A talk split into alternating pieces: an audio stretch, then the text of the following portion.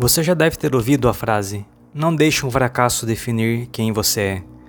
Eu complemento: Também não deixe o sucesso, igualmente, definir quem você é. Isso porque nós tendemos a analisar a realidade de acordo com o que pensamos a respeito de nós mesmos. Então, se está tudo indo bem, cremos ser quase invencíveis.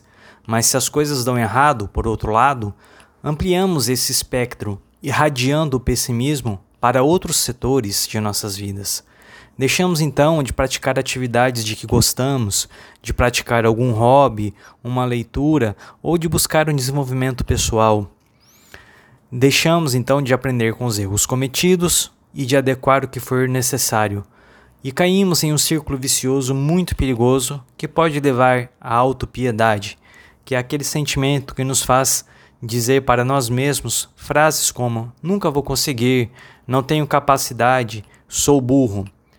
Então eu digo: jamais meça a sua caminhada por alguns entrepostos que te paralisaram temporariamente. Continue sempre. Descanse se for necessário. Trace outra rota se for preciso, mas levante-se o mais breve possível. Ninguém sabe o que o aguarda depois da curva.